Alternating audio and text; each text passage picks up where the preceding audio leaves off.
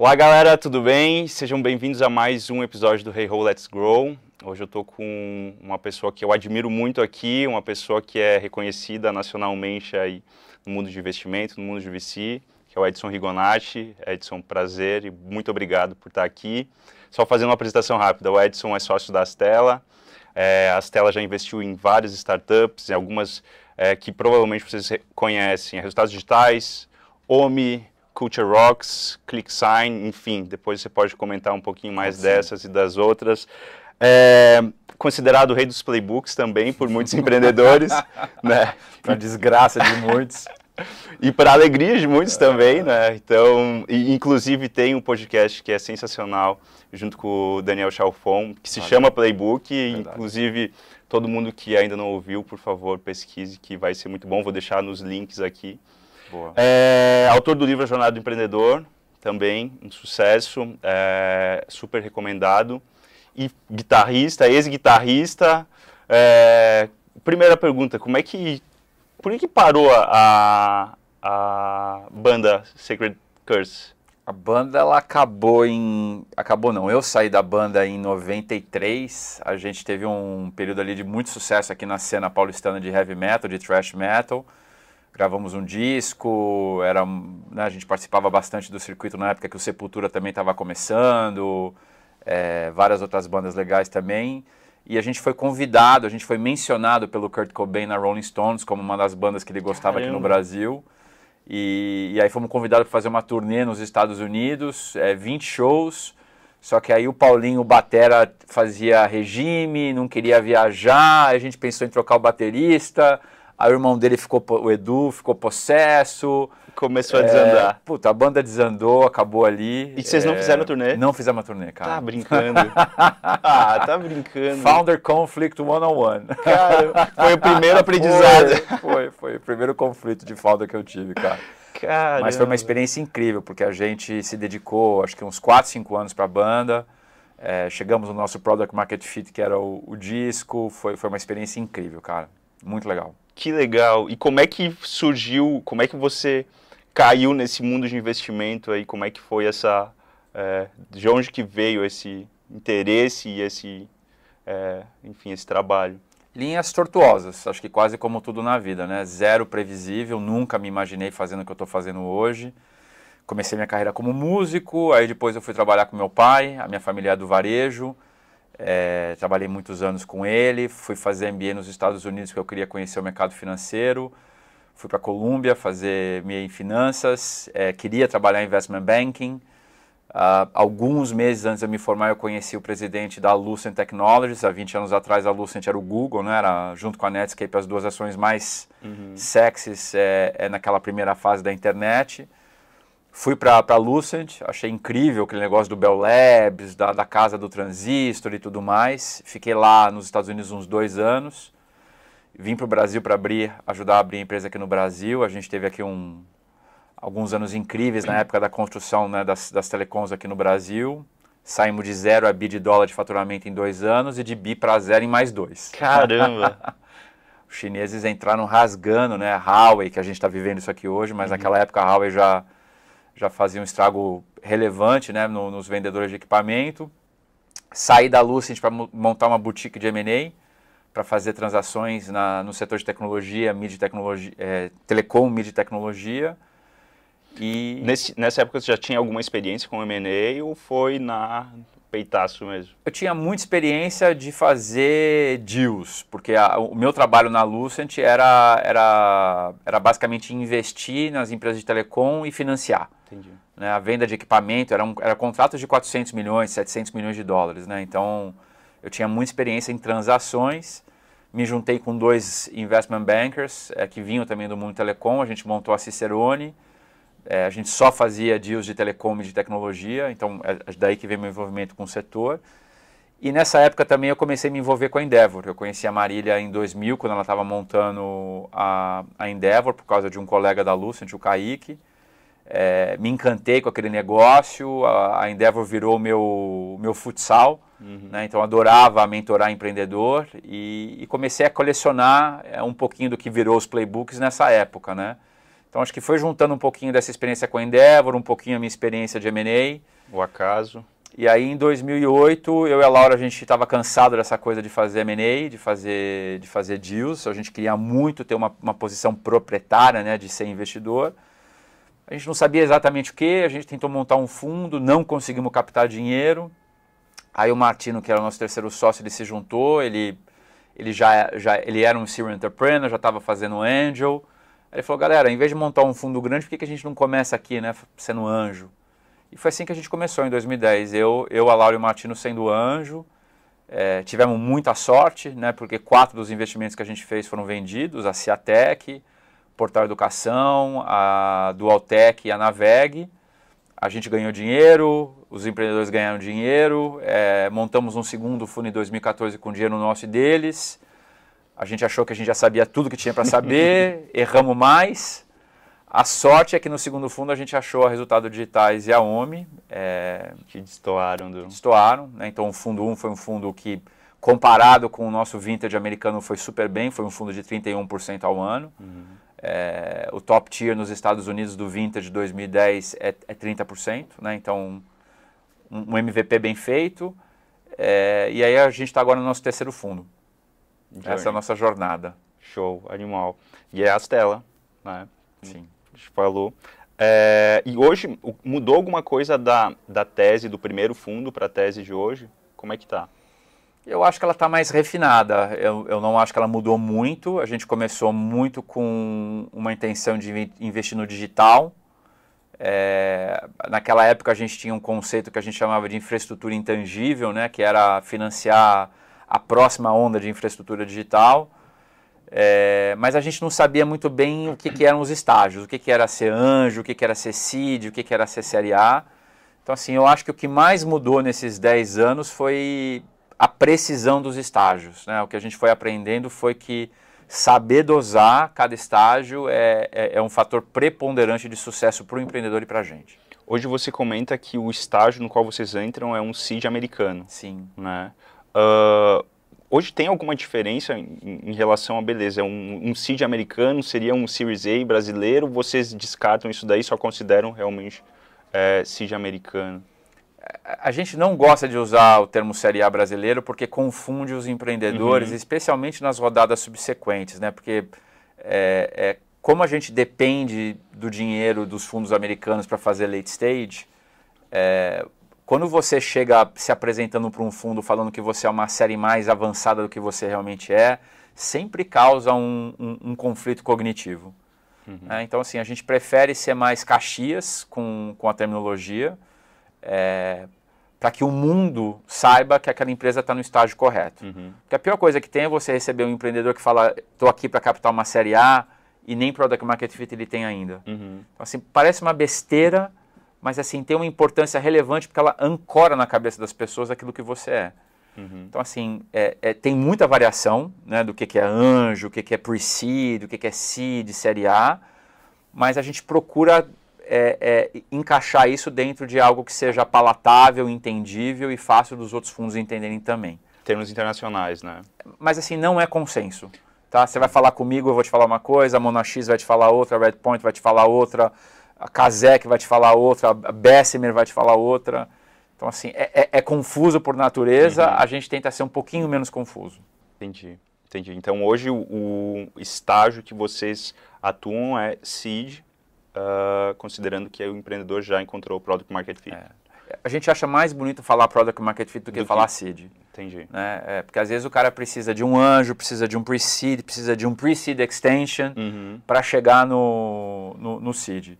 A gente gosta muito de, de, comparar a jornada do empreendedor com a jornada de alguém que vai subir o Monte Everest. Uhum. Né? Então, você sai do aeroporto, que é o anjo, pre-seed, você chega no base camp, que é onde a gente está. Para a gente, o base camp você já tem Product Market Fit. Aí você vai para o P1, P2, P3, Summit. É, então, a gente acha essa uma analogia mais é, relevante para o dia a dia do empreendedor, né? para ele entender que ele ele já chegou, ele já tem produto, ele já tem um canal de distribuição, ele já tem um time, ele já tem a unidade básica de crescimento e agora sim está na hora de, de partir para a escala séria. Legal. E para vocês, o que, que seria encontrar, qual é a definição de encontrar o Product Market Fit? É, ela também não é uma, uma definição totalmente matemática e é, precisa, né? Mas ela tem algumas características. Eu acho que as três principais características é temos um produto que cumpre a sua função, né? Então tem gente usando, tem gente que depende desse produto, usa esse produto e paga por esse produto. Né? Para a gente, para a Astela, monetização é um, é um elemento primordial do Product Market Fit. Sei como eu vou ganhar dinheiro. É, então, pode ser 10 pessoas, pode ser 100 pessoas, pode ser mil pessoas, mas tem que existir um universo de pessoas que dependam daquele produto. Então, o valor do produto está comprovado e a capacidade da empresa capturar valor com esse produto, porque ela cobra uhum. e tem margem bruta, está comprovada. Então, produto provado. Dois, existe um arquétipo de máquina de vendas, existe um arquétipo de como que essa empresa vai vender. Como que ela gera lead, né, da onde vem o lead dela e como que ela vende. É, as empresas elas podem vender pessoalmente, né, fazendo venda consultiva, pelo telefone fazendo insight sales, através de outras empresas que são os canais, ou na internet, que é o que a gente chama hoje de product-led growth. É, então, assim, qual que é o formato de venda? Qual que é a fonte de lead? Para a gente ter lead proprietário é muito importante, é uma, é uma prova que o empreendedor não vai depender do Google, não vai depender do Facebook, e ele sabe qual é o zero moment of truth do Ideal Customer Profile dele. Né? Ele sabe aonde é a dor, em que momento aquela pessoa pensa na dor e ele sabe agir para o produto dele aparecer naquele momento, né? que a, a gente procura a geração de lead. Quando a gente olha para resultados digitais e OMI, inúmeras coisas destacam nessa empresa, né? mas assim, o que é incrível é, nunca falta lead. Entendi. Não... Tem, nesse ponto é, em específico, é, pelo menos na nossa situação, que é bem mais early do que vocês, é, a gente vê muitos empreendedores querendo focar em diversos canais diferentes, com é, propostas de valor por vezes diferentes e até perfil de cliente diferente. Né? É, no caso de momento é, de Product Market Fit, vocês tendem a ser realmente, poxa, é um canal mesmo, é um gerador, é um é, prospector ou geralmente vem mais de um? Cada vez mais a gente está tá, tá sendo mais Caxias com, com um foco absoluto em uma persona. Uhum. Né? É, e é, não foi todos os investimentos que a gente fez que tinha absolutamente a persona já clara. Muitas vezes tem duas, três e a gente ajuda a dar a última parada. Mas cada vez mais é, é para a gente é uma condição de investir o empreendedor ter escolhido a Normandia. É, e o que a gente procura fazer é trabalhar com, né, com vocês, com os empreendedores, com os anjos, é, para ajudar é, o, o, empreendedor a escolher. Né? É, na verdade, eu, quando alguém, as pessoas me perguntam que anjo ou que aceleradora ou que presídio deveria escolher, o que a gente sempre fala é isso, olha, escolhe quem puder te ajudar com essas três coisas, a você terminar de construir o produto, a você terminar de focar na tua persona e você terminar de construir seu time, né, que é a terceira perna daquilo uhum. que a uhum. gente procura no, no Product Market Fit. É, mas, de longe, a maior dificuldade é essa, é, é convencer o empreendedor a focar. É, né, tanto que eu acho que o Prim pediu para a gente falar é. disso. E ele é um caso típico de alguém que a gente investiu, que ainda não tinha total foco na, no Ideal Customer Profile, e foi quase um ano pós-investimento é, para a gente conseguir juntos encontrar e ter a paciência né, de que tem que encontrar. É, por que, que as pessoas não focam? Medo de morrer, né, medo de escolher o errado, uhum. e a uhum. chance de você morrer quando você escolhe a Normandia é alta. Mas se você não escolhe, a chance de você ser medíocre é muito alta. Sim. Porque é muito difícil escalar. Sim. Né? Então a gente passa muito tempo e a gente tem tentado aprender com, com o Prim, com o Kiko na Culture, com o que a gente já viveu com a, com a RD e com a OMI, a, a, a ajudar o empreendedor, porque não adianta você só falar. Né? Você tem que uhum. sentar junto e mostrar. É, o exercício que a gente tem feito cada vez mais com os empreendedores é o, o exercício do Geoffrey Moore, que ele apresenta no Crossing the Chasm. Ele tem um capítulo específico para isso. Com uma série de, de, de critérios para você poder olhar para todas as pessoas, para todas as situações e você, de uma maneira qualitativa, mas com um pouquinho de quanti, tentar justificar o foco. Né? É, o que a gente escuta dos empreendedores quando eles conseguem focar é um alívio incrível, uhum. porque as discussões param, todo mundo caminha para o mesmo lugar. E o que a gente tem aprendido nos estágios mais maduros, né, com a RD, com a OMI, que são empresas que já têm 500, 600 pessoas, é que quando você pergunta para o Eric para o Lombardo do que, que eles se arrependem, né, olhando 4, 5 anos para trás, foi de não ter focado mais. Porque torna o crescimento cada vez mais difícil, mais Sim. complexo. Né? Então, assim, o, o foco ele não é só imprescindível para o Product Market Fit, mas ele é imprescindível para você evitar entropia ao longo do caminho. Sim. É, aproveitando aqui para falar um pouquinho disso, né? É, hey ho, let's grow. A pergunta que a gente se faz é o que é crescer? Uhum. Né? Biologicamente, crescer é uma função de três coisas: quanto alimento eu consigo capturar, o quão eficiente eu sou em processar os alimentos e quanta entropia tem no meu organismo. O que, que causa um organismo morrer? Entropia. O que, que é entropia? É a quantidade de lixo que tem dentro de mim. Né? Minhas células não funcionam mais, é, as minhas relações já estão desgastadas. É, então, assim, quanto mais velho a gente fica, mais entropia o sistema tem. E entropia, ela é sinônimo de um technical debt, people debt e sales debt. Então, assim, eu tenho que focar para ter pouca entropia ao longo da minha jornada, para eu conseguir vender, capturar alimento, e eu tenho que ter máquina para processar o alimento da melhor maneira possível. Legal. É, e, é, e, é, legal também mencionar que, por vezes, o, o empreendedor, ele, até seguindo o Crossing the Chess, é, não necessariamente você vai sempre seguir com essa persona ou com essa estratégia, mas no momento que se encontra, o foco tem que ser direcionado para esse, né? Sim. A part... Lógico que a RD, a partir do momento que começou a crescer, ela começou a pegar outras verticais, outros perfis de cliente e assim por diante, né? Mas no momento inicial, quanto mais foco a gente conseguir para encontrar o PMF, melhor. O Mark Benioff chama isso de sequential growth. Né? É, e esse é, é, é, é, uma parte fundamental do playbook americano de crescimento, né? que eu conquisto um territóriozinho, uhum. a gente chama de P1, persona 1, aí eu escolho quais são as, as personas adjacentes, avanço para elas, e o que a gente tem visto é que essas personas elas demoram de 9 a 15 meses para serem conquistadas. É como se eu tivesse que conquistar um novo Product Market Fit. Uhum. Né? Eu conquisto um Product Market fit, fit, fico ninja nele, Geralmente isso aqui nos leva até 10 milhões de dólares de receita anual, ou a RR se for SaaS, ou de, ou de take rate se for marketplace, ou de receita se for consumer transaction.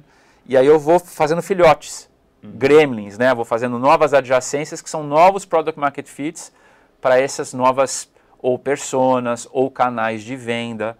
Então assim, o que a gente percebe é que o, essa célula tronco do product market fit, ela traz três coisas o Ideal Customer Profile, que é uma persona, um produto, uma fonte de lead e uma fonte de venda, uma dinâmica de venda. Uhum. Então, quanto mais eu consigo encaixar essas quatro coisas, ser bom nessas quatro coisas, mais garantida é o meu Product Market Fit. É isso que a gente busca. É, o quão próximo os empreendedores estão desses quatro elementos é, é chave. É, porque é isso que é replicável.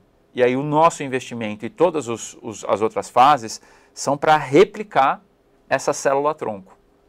E é daí que vem a noção do pod. Né? Uhum. É, o pod, o squad de vendas, o squad de crescimento, nada mais é do que a organização das pessoas que, que eu preciso para crescer. Então, quantas pessoas eu preciso para gerar lead? Uhum. Quantas pessoas eu preciso para nutrir lead? Quantas pessoas eu preciso para fechar a venda? Quantas pessoas eu preciso fazer onboarding? Quantas pessoas eu preciso para customer success? Quantas pessoas eu preciso para suporte? Isso é uma unidade produtiva.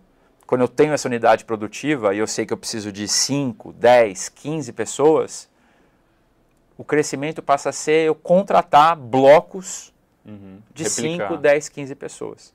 Isso é crescimento. Legal. E nesse sentido, beleza, a gente conseguindo focar, a gente consegue também antecipar é, o estágio Product Market Fit, né, que hoje, é, eu sei que você menciona muito, gira em torno de 18 a 24 meses, como referência dos Estados Unidos. Né? Aqui no Brasil, você tem alguma referência de quanto tempo isso está? Nas empresas que a gente investiu, tipicamente 3 a 4 anos. Bastante então, coisa. Prim, né, na, na Zigo, é... que mais? É... Bom para crédito, demorou tudo isso. É, Homem foi mais rápido. RD foi mais ou menos nesse time frame, 18 meses. É, Salve agora bateu todos os recordes possíveis e imagináveis. A empresa lançou sexta-feira passada e já, já, já atingiu o Product Market Fit, mas demorou seis meses para chegar Sim, nesse ponto né, de preparação. É, mas assim, no geral, o que a gente tem visto são uns três, quatro anos e as empresas têm precisado de 2 a 3 milhões de reais.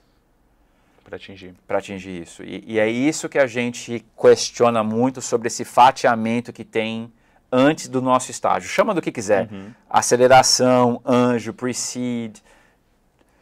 Tudo isso tem que caber em 15, 20% de equity. Uhum. Né? É, esse é o desafio dos empreendedores. E, e, por que, que a gente demora tanto tempo ainda? Porque a gente ainda é uma safra novata. Né? Agora, esse é o primeiro ano, a gente tem uma lista né, de empresas que a gente está tá construindo relacionamento, monitorando para investir. É, dois desafios que a gente tem esse ano. Um, historicamente a gente tinha uma lista de 20. Hoje a gente não consegue reduzir essa lista para menos de 32. É, um, é uma briga entre os uhum. sócios. Né? É, dois, mais da metade desses 32 são second timers. Que bom. Né? É, Problema bom. Excelente. né? Então, mas, então, com, com essa experiência, a gente está vendo esse tempo reduzir. Uhum. Então, quanto mais experiente é o empreendedor, é o time, menos tempo demora para o Product Market Fit. A, a, a, a, pergunta é, se eu não tenho experiência nenhuma, o que, que eu faço? Eu espero a minha vida passar? Né? Vou trabalhar em outro lugar para depois empreender? A resposta que a gente dá é não, tenta é, às vezes dá sorte. Uhum. Né? É, é, o, o, que a gente tenta mostrar para todo mundo é que não existe um perfil ideal, existe um grau de maturidade ideal. Todo mundo, todo mundo é capaz de chegar nesse grau de maturidade ideal. Né? A questão é quanta pista ele tem, qual é a velocidade de aprendizado que aquele, aquela pessoa, aquele time tem para conseguir né, chegar nesse ponto que a gente acha relevante para a escalada. Legal. E beleza, cheguei no, no PMF ou tenho um cheiro de PMF. E agora, o que, que eu faço para. É, o que, que, é imprescindível para eu começar uma rodada de captação, começar a conversar com a Stella, começar a conversar com investidores? Essa conversa tem que começar muito tempo antes.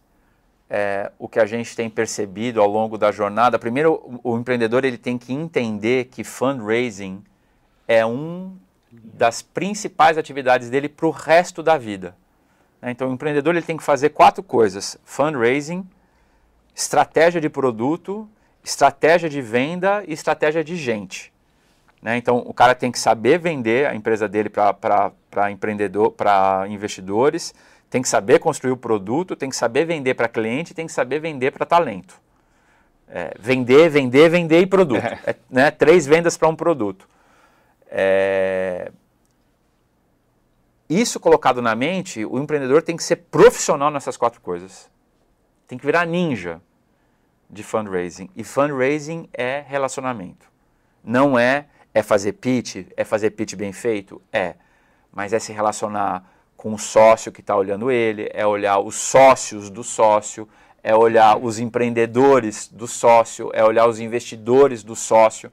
Porque no final das contas, a tomada de decisão não é única, não está não tá em mim, uhum. né? É, a gente, nas telas, a gente Conjunto, decide em, né? em, em time. É, então, eu tenho que estar apaixonado por alguma coisa e tenho que convencer meus sócios que a minha paixão é legal. É, então, assim, é um, é um, trabalho de vários convencimentos, né? Não é um trabalho de um dia, não é um trabalho de um pitch. Uhum. É, então, o empreendedor ele tem que buscar desenvolver o relacionamento um ano, dois anos antes do momento da captação. Né? Então, assim, ele tem que vir falar comigo, ele tem que vir falar com os meus sócios, com outros fundos, o dia que ele resolve empreender. Falar, olha, tô aqui, existo, é isso que eu vou fazer, esse é meu plano, o que, que você acha? Olha, acho que você tem que olhar para isso, olhar para aquilo. Daqui três, quatro meses o cara volta e fala, olha, você me falou isso, olha o que eu fiz, olha onde é que eu tô. que mais você, né? É, a gente gosta de ter essa conversa, a gente gosta de desenvolver esse relacionamento. É, a maioria dos fundos acho que gosta também. A grande questão é o tempo. Né? Ou seja, como é que a gente faz e os outros fundos fazem para ter essa conversa escalável. 300, 400 outras pessoas que uhum. querem ter essa conversa ao mesmo tempo. Né? Então, assim, algum filtro a gente tem que usar. Uhum. É, porque não, não, não dá né, para você humanamente conseguir ter esse tipo de relacionamento profundo com, com todo mundo. E qual que é esse filtro que vocês utilizam hoje? A gente usa experiência. Né? Ou seja, o, o quão maduro a gente acha que aquele empreendedor está e o time está. Né? Então, se a história daquele empreendedor é interessante, se o time dele é interessante, é, para aquilo que ele está fazendo, né? ou seja, é aplicável para aquilo, as 10 mil horas de vida daquela pessoa estão intimamente relacionadas àquele tipo de desafio, a gente acha que a gente consegue ajudar de alguma maneira até chegar no ponto da gente, da gente investir. Tem algum exemplo de empreendedor que chegou tão maduro na, no, na questão de, beleza, fiz 10 mil horas, aí tenho 10 mil horas de bagagem, mas também no, no outro oposto, poxa, sou o primeiro a, a querer desbravar esse Everest e, assim, que você viu algumas características em comum de ambos, é, porque eu, eu tô querendo pensar o seguinte, beleza, se eu conseguir ter um track record, muito mais fácil. Você comentou desses 32 empreendedores aí que estão na segunda jornada, já, já fizeram o seu exit, já fizeram... Ou falharam. Ou falharam, é, exatamente. A maior parte deles falhou. É, ou falharam, mas enfim, com muito aprendizado. Né? Mas tem algumas características em comum que você consegue identificar? Tem. É, primeiro é a paixão pelo problema. Né? Assim, é, é você sente a exuberância da pessoa quando ela fala do problema, quando ela fala do cliente, quando ela fala né, do que ela está ela tá fazendo. Isso não quer dizer que a pessoa tem que fazer aquela coisa ridícula, né, de falar ah, vou mudar o mundo, né, uhum. é, utópico. Utópico, né, assim você sente a paixão na pessoa, o tesão que ela tem por aquilo que ele está fazendo. É, isso é muito óbvio. A segunda coisa quando não é tão óbvio, porque tem gente que tem uma personalidade mais contida, você não sente, né? Uhum. Se aquela pessoa está curtindo ou não está curtindo. Mas a segunda derivada disso é a vontade de aprender. Quando a pessoa gosta daquilo que está fazendo, ela faz qualquer coisa para aprender. Né? E aí a pessoa escuta, a pessoa pesquisa, a, pesco, a pessoa discute com você, argumenta com você de uma maneira legal, sem tentar uhum. te convencer de nada, faz lição de casa, volta é, a gente chama isso de learning agility. Então, assim, acho que de todas as características que a gente pode mapear numa, numa pessoa, num time, acho que learning agility, para a gente, é a, é a principal. É, assim, não tem nada mais legal do que você ter uma conversa com uma pessoa e você sugerir alguma coisa. No dia seguinte, ela te volta e fala: Olha, pensei nisso, olha o que, que eu fiz. Uhum. Né? Você me apresentou um empreendedor do teu portfólio, a gente teve uma conversa, de manhã, à tarde o cara já me mandou um, né, uma, uma, reconstrução daquilo que ele tinha me apresentado. Eu mandei mais informação para ele à noite. No dia seguinte de manhã, quando eu acordei, já tinha uma outra. Eu falei, cara, né? E quem sabe a gente vai investir. Mas assim, é esse tipo de coisa que a gente busca. Legal, animal. É, e você comentou sobre tudo o relacionamento com o investidor tem que começar no início e claro, é, é algo que vai se construindo a confiança, vai se é, aproximando. É, mas uma vez é, chegou no estágio de beleza, é, tem um interesse, é, vamos prosseguir com é, as próximas etapas para ver se rola o investimento ou não. quais são geralmente essas etapas?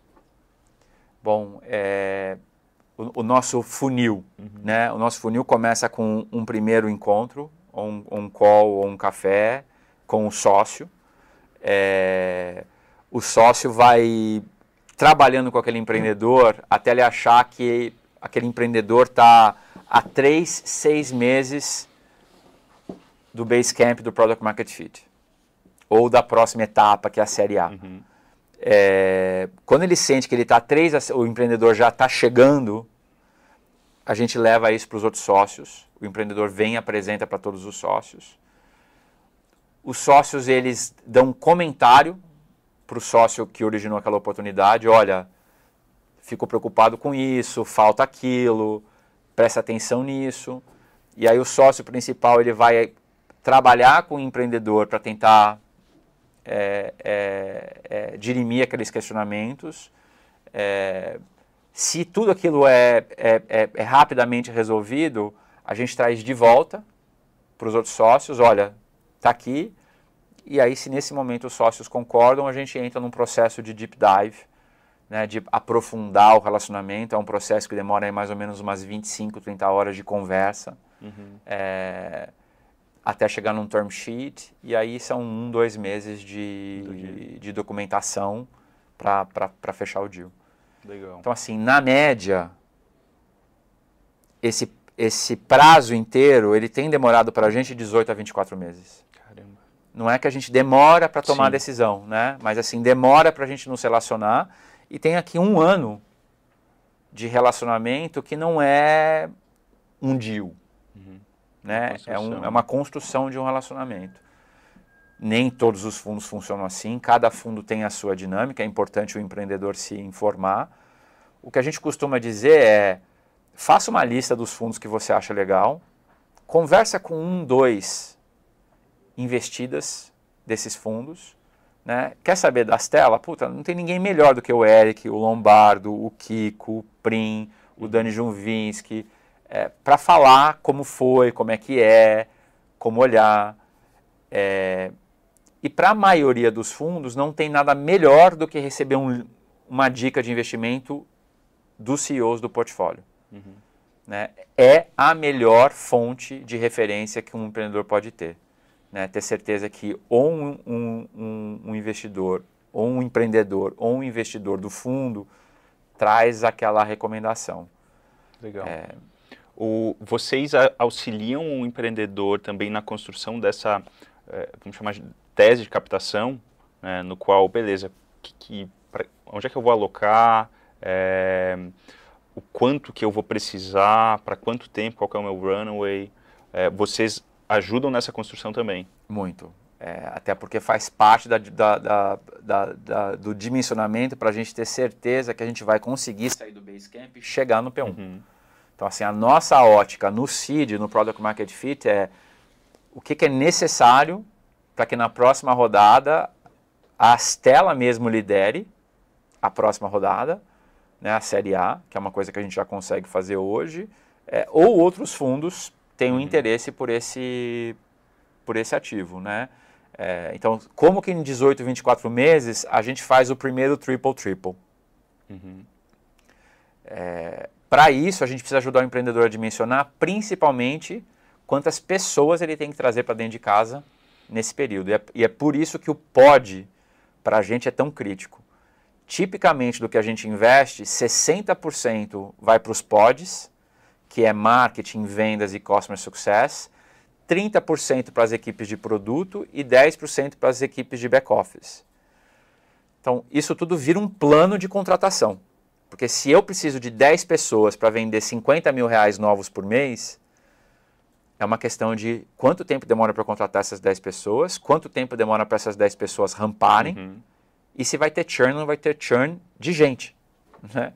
É, então, assim, no final das contas, é um grande plano de contratação de 18, 24 meses. E aí a pergunta volta para aquelas quatro pilares do empreendedor, né? Ele soube fazer fundraising, ele construiu o produto, ele está sabendo vender, ele vai saber trazer gente em escala, uhum. que é a bucha. Né? É o, o principal. principal gargalo do crescimento depois do Product Market Fit é contratar. Com certeza. E nesse sentido também, é, como é que funciona geralmente é, as negociações? Porque eu vou colocar do nosso lado o que a gente vê com muita frequência, né? principalmente os empreendedores que já estão captando novas rodadas, bem a, superior ao cheque do Darwin.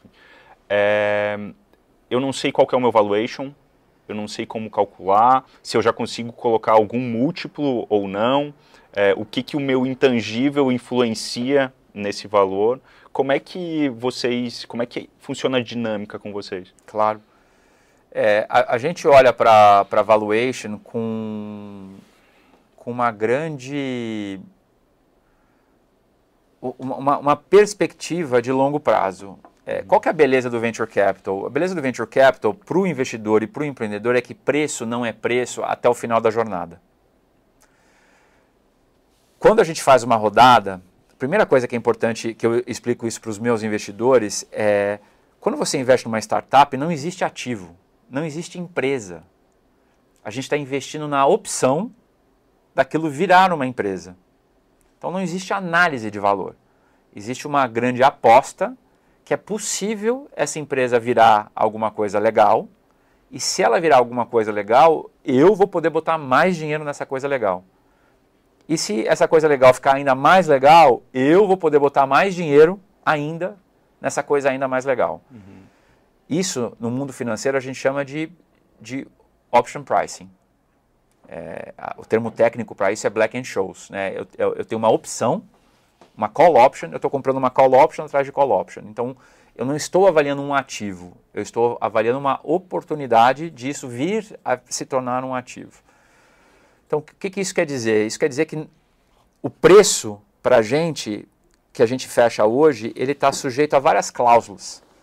Boas para o investidor e boas para o empreendedor. Então, assim, eu peço price protection, eu peço liquidation preference. Então, assim, se, se o valor que eu pagar hoje estiver muito alto e o empreendedor errar no sonho dele, lá na frente eu vou ter uma correção uhum. para mim. E eu emito stock options deixo o stock options em tesouraria para que se eu errar para baixo e o empreendedor entregar muito mais daquilo que a gente acha, a gente devolva para ele. Então, assim, tudo isso mexe em preço de uma maneira que não adianta você ficar gastando muito tempo agora para falar se é 5, se é 10 ou 20 uhum. milhões de reais por money. O que interessa é quais são os termos de ajuste ao longo do tempo. Né? Então, assim, a gente gasta mais tempo tentando explicar isso para o empreendedor, Uhum. A gente dificilmente entra em conflito com o empreendedor. A gente tem um, um, um, duas páginas de slide no SlideShare mostrando todos os termos e condições, quando que ele é favorável para o empreendedor, quando que ele é favorável para o investidor e quando que é no meio do caminho. Então, assim, o mapa está claro uhum. é, e a partir dali a gente tenta ajustar a dinâmica dado o estágio do empreendedor para garantir que essa coisa funcione, porque não adianta eu ser muito guloso agora, o empreendedor ser muito guloso agora, porque quem errar, a próxima rodada, você estraga tudo, entendeu? Uhum. Então, assim, a beleza do stage financing é que você está no jogo por muito tempo. Então, não adianta o empreendedor achar que vale muito. Eu, eu nunca discuto valuation. Se o empreendedor, um, se o empreendedor vem com valuation absurdo, eu descarto. Porque o cara não pensou a respeito. Se ele vem com um valuation alto, eu falo, cara, tudo bem, mas olha só o que você está fazendo e olha o que eu vou te pedir para esse preço. Uhum. Em vez de pedir um liquidation preference de uma vez, eu vou te pedir liquidation preference de duas vezes. Uhum. Isso quer dizer que se você errar, você está ferrado. Coloca o risco em cima dele. Né? Então, assim, o risco é do empreendedor. O empreendedor tem que entender que investidor não é sócio, investidor é investidor. Né? E a gente tem cláusulas que protegem isso, e o empreendedor tem que ter isso também. É, então, assim, o empreendedor tem que ficar bom de fundraising, tem que ficar bom de termos e condições. é, é, parte da profissão. Cola no advogado ali para entender todas as cláusulas. É injusto, é injusto, porque a gente faz 30 deals por ano. Uhum. Né? Eu, eu, vejo, sei lá, 60 term sheets por ano. O empreendedor vê um a cada 18, 24 meses. É, mas assim, tem, tem muito livro, tem muito advogado bom. É, é, é, é mandatório o empreendedor né, saber lidar com isso é, e saber medir. E, e, saber que isso vai vir em estágios. Legal. Vocês geralmente entram já com valuation pré-estipulado nesse sentido? É. Quando a, a, gente faz pre-seed, né, é, é, em que circunstâncias que a gente faz pre-seed? Quando a gente conhece há muitos anos o empreendedor. Então, por exemplo, o Dani Junvisky na Salve, eu conheço ele há 10 uhum. anos. O dia que ele ligou e falou, cara, vou montar isso aqui, eu falei... Vamos conversar. não falei nem vamos conversar, eu falei, eu vou investir, né? É, e a gente investiu sem nada. É, mas o cara fez Web Motors, vendeu. Fez e-carros, vendeu. Fez Minha Vida, vendeu. Uhum. É, Inclusive, a... você gravou um podcast Foi, com ele, né? tem um podcast dele muito legal. com ele e com o Fernando Temblat. É aí que entra a questão da experiência. É, e, é, e, é, por isso que founders com mais experiência tendem a captar mais, mais rápido. Porque a gente já se conhece, a gente já viu, já tem experiência. Legal. E hoje, dentro de todo o teu conhecimento e toda a tua experiência nesse, nessa questão de é, investimento, é, o que, que você identifica que são os erros mais comuns do empreendedor quando ele vem é, querer captar? Um, você já comentou sobre o valuation, que chega estressado demais, né? mas tem algumas outras questões que você vê que são comuns e por vezes até banais, mas que o empreendedor não, não tem esse tato? Cara, assim, uh, o pessoal tem sido cada vez mais profissional, acho que todo mundo já está, né, já tem tanto conteúdo, já tem tanta coisa, recebem tantas orientações né, de vocês, dos anjos, que a gente tem visto, assim, poucas barberagens, é, talvez assim o que a gente acha que as pessoas poderiam fazer melhor, acho que é isso, é entender que é um processo de venda consultivo, uhum. né, que é um processo de, de, de, construção de relacionamento, que não é só fazer um pitch uma vez, é, e que isso precisa de um, de um tempo né, para maturar. Uhum. Eu vejo alguns empreendedores até com um CRM mesmo de investidores, ah, é com as etapas, com é, o que foi conversado, qual que foi o, o takeaway e os to-dos. É né? isso aí. E o que eu acho que é legal para todo mundo, para os empreendedores principalmente, é que tem muito dinheiro no mercado. Sim.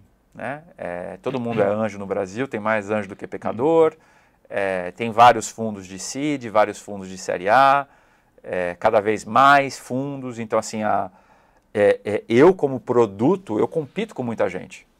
Né? É, é, um business altamente competitivo ter que competir com a Kazek, Monax, Redpoint, Valor, Canary, DGF, é, é gente para chuchu. É, eu sei que o empreendedor acha que não tem tanto dinheiro assim, que a gente não é tão louco, né? ou que a gente não, não é dinheiro é fácil, mas é, é, é, é, muito competitivo. E hoje como é que vocês se diferenciam? Porque eu, eu, ouvi o podcast também do Like a Boss e eu vi você mencionando que o VC ele tem que ser o primeiro número que o empreendedor vai ligar quando precisar de alguma coisa. Não é. necessariamente só dinheiro, né? mas enfim. É, como é que vocês, é, qual é a estratégia de vocês, como é que vocês se mostram para ser esse primeiro número? Bom, a gente nasceu e cresceu como primo pobre né, da indústria do Venture Capital. Eu acho que a gente sempre foi, até muito recentemente, o menor fundo. Eu acho que a gente está aumentando isso agora significativamente. É, a maneira como a gente tinha para se diferenciar era, um, ser legal, conversar com todo mundo, né? É, é, é, é, muito bonito você lembrar que você conversou com um cara em 2010, 2011, você disse não para ele, mas você disse não de uma maneira elegante, o cara lembra disso e agora em 2018, 2019 o cara volta pronto. Uhum. Né? É, isso, isso não tem preço. Então, é, a gente acha que relacionamento é escalável e a gente faz questão de procurar criar bons relacionamentos com todos os empreendedores. Esse é o, acho que é o pilar. A segunda coisa é que a gente gosta de fazer isso com conteúdo, com conhecimento. Né? Então, tudo aquilo que a gente faz está relacionado a transmitir algum tipo de conhecimento. Não porque a gente acha que a gente tem a verdade absoluta, mas porque a gente acha que a gente já viveu tanto e a gente já viu tanto, né, e já erramos tanto que não custa nada você falar, olha, aqui eu errei, é, aqui parece funcionar dessa maneira. Uhum. É, então acho que essas são as duas, os dois pilares da nossa estratégia com empreendedores, investidores e, e potenciais parceiros. É, foi isso que o, o Prim trouxe, né? Já, o Prim investido de vocês também. Sim. Ele comentou como é que tem paciência para é, lidar com empreendedores no qual você já viu a situação, a mesma situação, centenas de vezes, milhares de vezes acontecer, e ele está lá batendo é, murro na ponta de faca e fazendo os mesmos erros, né?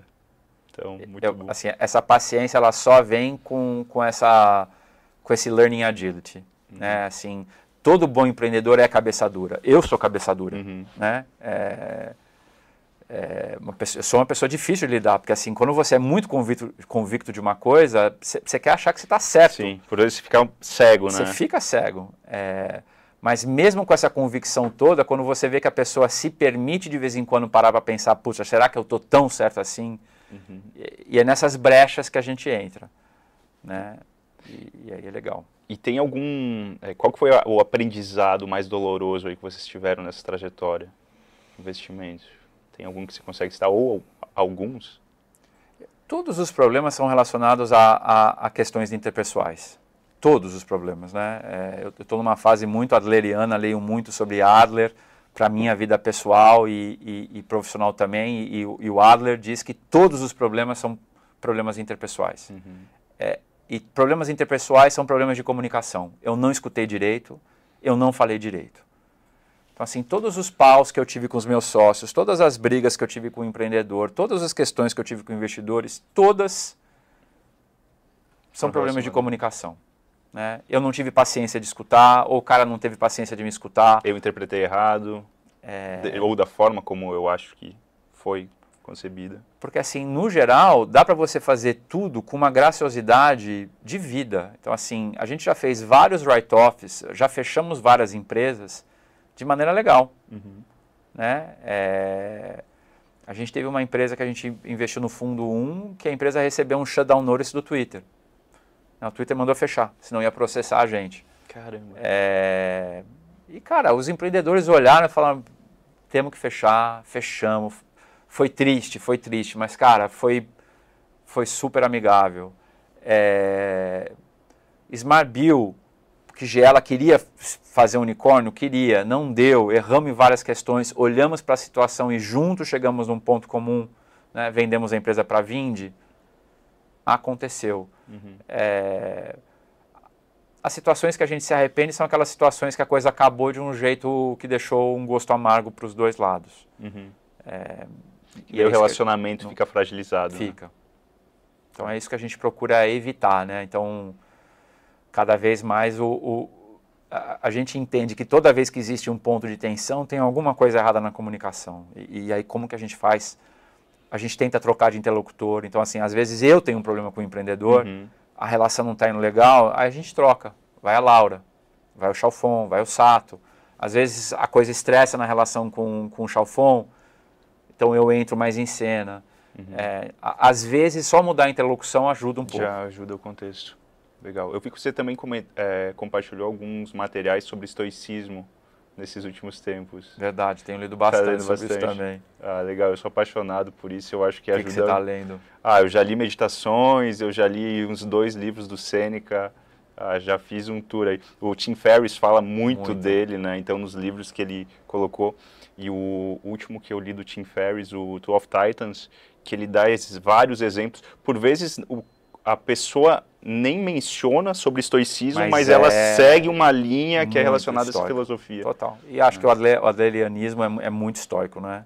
E eu, além de ler é, Adler, é, The Courage to be Disliked, dia sim, dia não, eu, eu leio todo dia o, o, o diário de um estoico. Legal. É muito legal você começar teu dia ou terminar um dia com um pensamento estoico uhum. e, e, refletir no teu dia. E ele tem um podcast agora, não sei se você Sério? Viu. Uhum. Não sabia. Procura no, ah. no Spotify que ele tem um podcast que são Boa. sempre questões de pílulas, assim, dois, três, quatro minutinhos e ele traz algum, algum pensamento. Eu acho que esse business de pílula é incrível, assim, eu adoro. Eu, eu, acho que em algum dia vai ter um super app de pílula de vida, sabe? Porque assim, uhum. assim, a gente precisa consumir esses tipos de pílula para tudo. Para namorar, para filho, para sócio. É, se tiver qualquer startup aí é. nessa área, eu acho que isso vai ser killer.